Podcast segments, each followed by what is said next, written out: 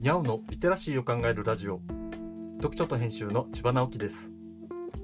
このチャンネルでは読書と IT 時代の読み書きそろばんを中心に様々な話をしています。今回のタイトルは地図地理検定国の広さを比較して考える。地図も読み物だからの28回目です。土曜日は地図を読む話をしています。前回は地図に関する検定を調べていたら地図地理検定というのを見つけてその過去問を学んでみようと思った話をしました。現時点で過去問は第37回と第38回の分が公開されています。これは問題だけではなくて回答も説明付きで載っているので勉強になるのです。2022年6月19日に実施された第37回の試験を結構難しいなと思いながら読んでいてそういえばこのパターンの話は案外勘違いするよねと思ったのが国の広さを比較するタイプの問題です。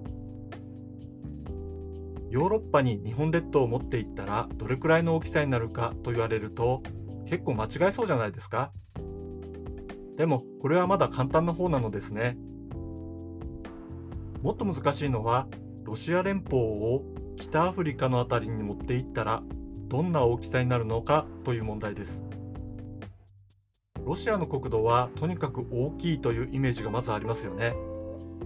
実際に一つの国としての国土面積は世界最大ですからね。さらに東西に長いです。これそのものズバリの問題を見たことがないと解けない感じがしませんか？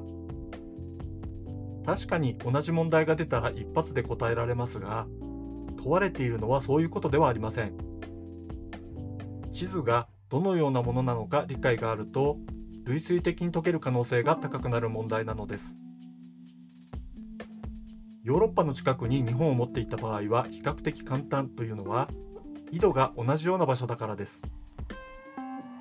世界地図を眺めたことがあったら大体こんな感じじゃないかなという感が当たりやすいのです。逆に地球の北の方と赤道あたりを比較するのは難しいのです。これはよく見る世界地図がメルカトル図法という北極点南極点を無限大に広げた図法だということが原因です。ロシアは大きい国ですけどメルカトル図法だと実際の面積以上に大きくなっているわけですね。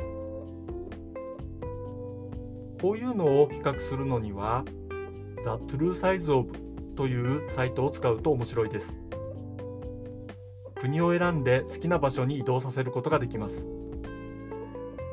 例えば中国をロシアの辺りに重ねてみると中国も結構大きいなということになりますし日本をいろいろなところに持っていくと狭いけど長って思います。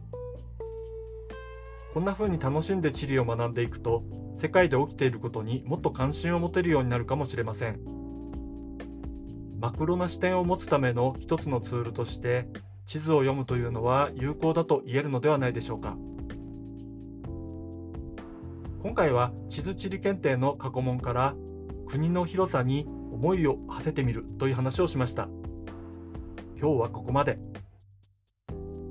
読書と編集では IT を特別なものではなく常識的なリテラシーとして広める活動をしています。IT リテラシーの基礎を学べるオンライン講座をやっています。詳しい内容については概要欄のリンクからまたは読書と編集と検索して猫がトップページに出てくるホームページをご覧ください。この配信の書き起こしをノートで連載しています。概要欄にリンクがありますのでフォローいただけると嬉しいです。今日もワクワクする日でありますように。千葉直樹でした。ではまた。